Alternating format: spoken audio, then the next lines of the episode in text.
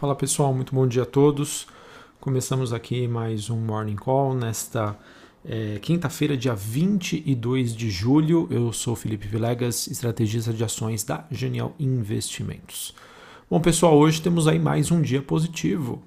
É, mercados globais aí que mantenha é, esse viés, é, digamos assim, desde terça-feira, né, com as bolsas, petróleo, maioria das moedas emergentes apresentando um movimento positivo Assim, investidores aí seguem bastante otimistas, né, com os, é, também influenciados pelos balanços corporativos que acabaram, é, digamos assim, diminuindo né, a visão negativa e os receios em relação à variante Delta da Covid-19 e que derrubaram os ativos né, no finalzinho da semana passada e nesta segunda-feira.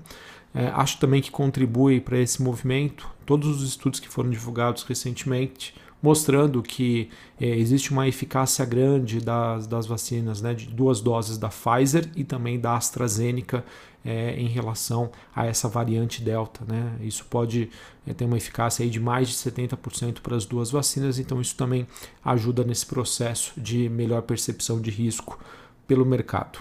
É, bom, então nós temos hoje né, bolsas europeias subindo, futuros norte-americanos também, o VIX, que é aquele índice do medo, caindo 2%, voltando ali para a região dos 17,5 pontos, e o DXY, o dólar index, é praticamente no 0 a 0, tá? na faixa ali dos 92,76 pontos.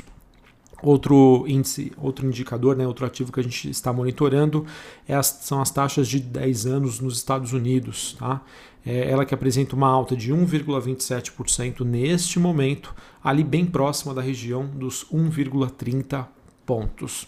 Pessoal, é, obviamente, né, os mercados eles sempre mudam, né, a sua dinâmica é, de negócios, de percepção, mas posso dizer com tranquilidade para vocês que esse movimento de recuperação né, desses dois, desde terça-feira, não digo, não digo de terça-feira, mas a partir de terça-feira em diante, é, a gente conseguiu ter essa percepção de melhora é, apenas acompanhando, acompanhando as sinalizações técnicas da taxa de juros de 10 anos. Tá? Na terça-feira a gente teve um padrão candlestick né, que indicou uma reversão.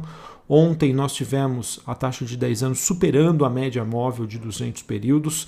Enfim, para quem gosta de gráficos, é, para quem entende e consegue tirar análises, né, não necessariamente de pontos de entrada, mas sobre é, apenas a questão das possíveis tendências, acompanhar os movimentos das taxas de juros de 10 anos nos Estados Unidos tem nos fornecido aí, informações é, importantes para a gente tentar é, antecipar o humor do mercado. Tá? Obviamente, o movimento de hoje ele ac acontece no menor ímpeto, tá? Ontem a gente teve, sem sombra de dúvida, uma alta muito mais forte, mas esse movimento aí continua, tá? Essa recuperação é, que acontece desde a última terça-feira. Beleza? Sobre o movimento das commodities, a gente tem o petróleo WTI negociado em Nova York subindo mais de 1%, Brent também, o WTI segue na faixa dos 71 dólares o barril, o Brent na faixa dos 73 dólares. Investidores estariam avaliando aí sinais de melhora de demanda de derivados de petróleo, principalmente a gasolina. Esse movimento acontece com todos os questionamentos recentes sobre demanda de petróleo no futuro por conta da variante Delta. Cobre e níquel sobem na Bolsa de Londres, mas o minério de ferro acabou tendo mais um dia de baixa na China é o minério de ferro que teria atingido o seu menor nível em quase um mês. É, outros ativos também que acabam entrando numa movimentação um pouco mais positiva são os criptoativos. É, e esse avanço aí aconteceu depois de um evento né, sobre bitcoins em que nós tivemos né, vários entusiastas né, comentando suas percepções e claro né, a gente também teve aí o Elon Musk dizendo que a sua empresa de exploração espacial a SpaceX possui né, o token digital.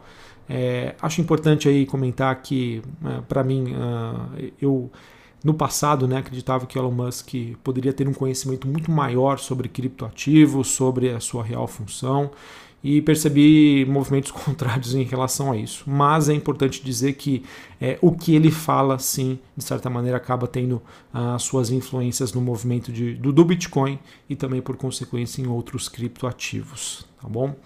É, outras notícias que eu queria compartilhar com, você sobre, com vocês sobre o cenário internacional. Uh, a gente teve o presidente dos Estados Unidos, Joe Biden, dizendo no evento da CNN que o pacote de infraestrutura bipartidário deve ter aí novas resoluções até a próxima segunda-feira e o mesmo aí tem grandes chances de ser aprovado. Tá? Na visão do presidente dos Estados Unidos, a aprovação não deve elevar a inflação do país e sim reduzi-la, porque, de acordo aí com declarações, né, o mesmo resolveria gargalos uh, que o país hoje enfrenta com a questão de mão de obra. E uma notícia bastante interessante, não que tenha impacto né, necessariamente hoje, mas eu vejo aí como uma questão estrutural de China, é que o Partido Comunista Chinês ele anunciou incentivos visando o aumento da taxa de natalidade do país. Olha que interessante, né? Se a gente parar para pensar, há alguns anos, né, a gente era existia uma lei terrível lá, né, de que as pessoas poderiam ter somente um filho, né, uma criança. É, enfim, acho que não, não é o meu mérito aqui comentar sobre, sobre essa medida em si, mas é, essa medida tinha por objetivo o controle da natalidade. Né? E agora vejam como as coisas mudaram. Né? Agora é, a China né, ela deixou de ter essa regra, ela não existe mais, e agora não, já temos aí, digamos, o, o cenário oposto. Né? Eles estão querendo incentivar as pessoas a terem filhos. Tá?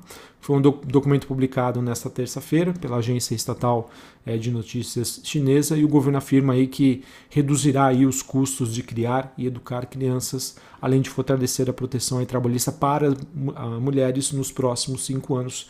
Bem bacana aí essa virada de chave que aconteceu aí na China. Beleza?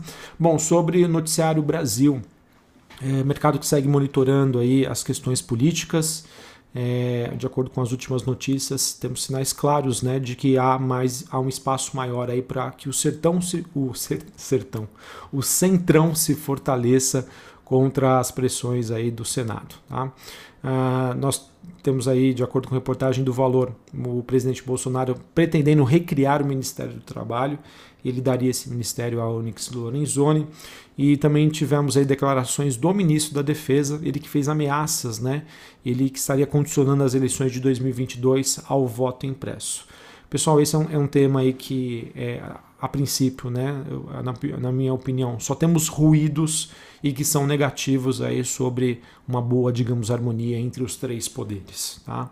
Obviamente, é, ainda temos um longo caminho aí até as eleições. Sem sombra de dúvida, será um período aí bastante tortuoso, turbulento, e eventos como esse devem entrar aí no radar dos investidores. Tá? A gente tem é, tudo que está sendo feito, né, se dá é, pelo executivo lidando aí com a perda de popularidade e com as pesquisas eleitorais aí até o momento bastante desfavoráveis. Tá? Então, tudo isso né, faz com que uh, o investidor né, tenha uma percepção de que talvez a, a única saída né, que nós temos é realmente a, a entrega de crescimento econômico.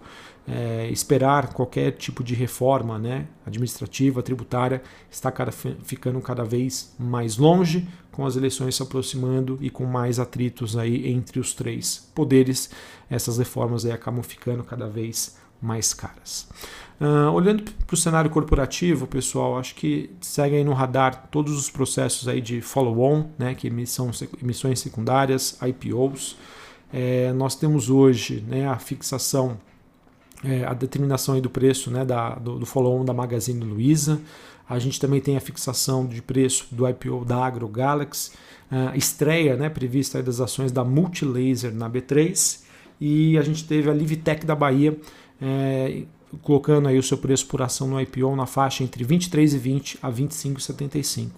Importante dizer, pessoal, que todos esses eventos né, envolvendo follow-ons, IPOs, também de certa maneira tiram um pouquinho da força aí do mercado, né, já que uh, tanto o investidor local quanto o global é, está fazendo aí, pode estar fazendo realizações de lucros para participar aí de todos esses processos, tá? de todas essas oportunidades. Importante também dizer que hoje, após o fechamento do mercado, a Petrobras divulga o seu relatório de produção. Indo agora para as notícias, pessoal, tenho três notícias aqui é, mais setoriais. Tá? A primeira delas é de que atinge né, o setor de frigoríficos aqui no Brasil, em que o, Gold, o Goldman Sachs ele divulgou aí que vê uma conjuntura um pouco mais difícil para o setor de proteína animal, tá? em especial pro, para os pecuaristas que devem ter margens de lucros negativas em razão dos altos preços dos grãos. Tá? Então, acredito que isso pode deixar um pouco mais afastado ainda a, a possibilidade né, de maiores alocações ou de, ou de uma movimentação um pouco mais expressiva para Minerva, JBS e Marfrig. Isso pode mudar a depender dos resultados que forem divulgados por essas companhias. Também tivemos uma matéria no Brasil Journal bastante interessante né, sobre as estimativas do JP Morgan em relação ao preço do barril do Brent, né, do petróleo negociado nas bolsas de Londres. Hoje, né, como eu já disse, negociado ali na faixa dos 73 dólares e há uma expectativa, aí, de acordo com estudos do JP Morgan, de que o mesmo poderia chegar aos 80 dólares até o final deste ano. E um dos catalisadores para isso são as políticas ESG, que acabam contribuindo para essa possível escalada dos preços da commodity. E uma outra coisa que eu queria trazer aqui para vocês, pessoal, a gente teve é, um, um, indicador né, medido de inflação pela Fundação Getúlio Vargas, né, o INCC, ele que traz ali os custos dos materiais de construção, ele que acabou registrando uma alta de 17,34% nos últimos 12 meses esse índice que está muito acima né, da inflação oficial, que hoje está em 8,35%.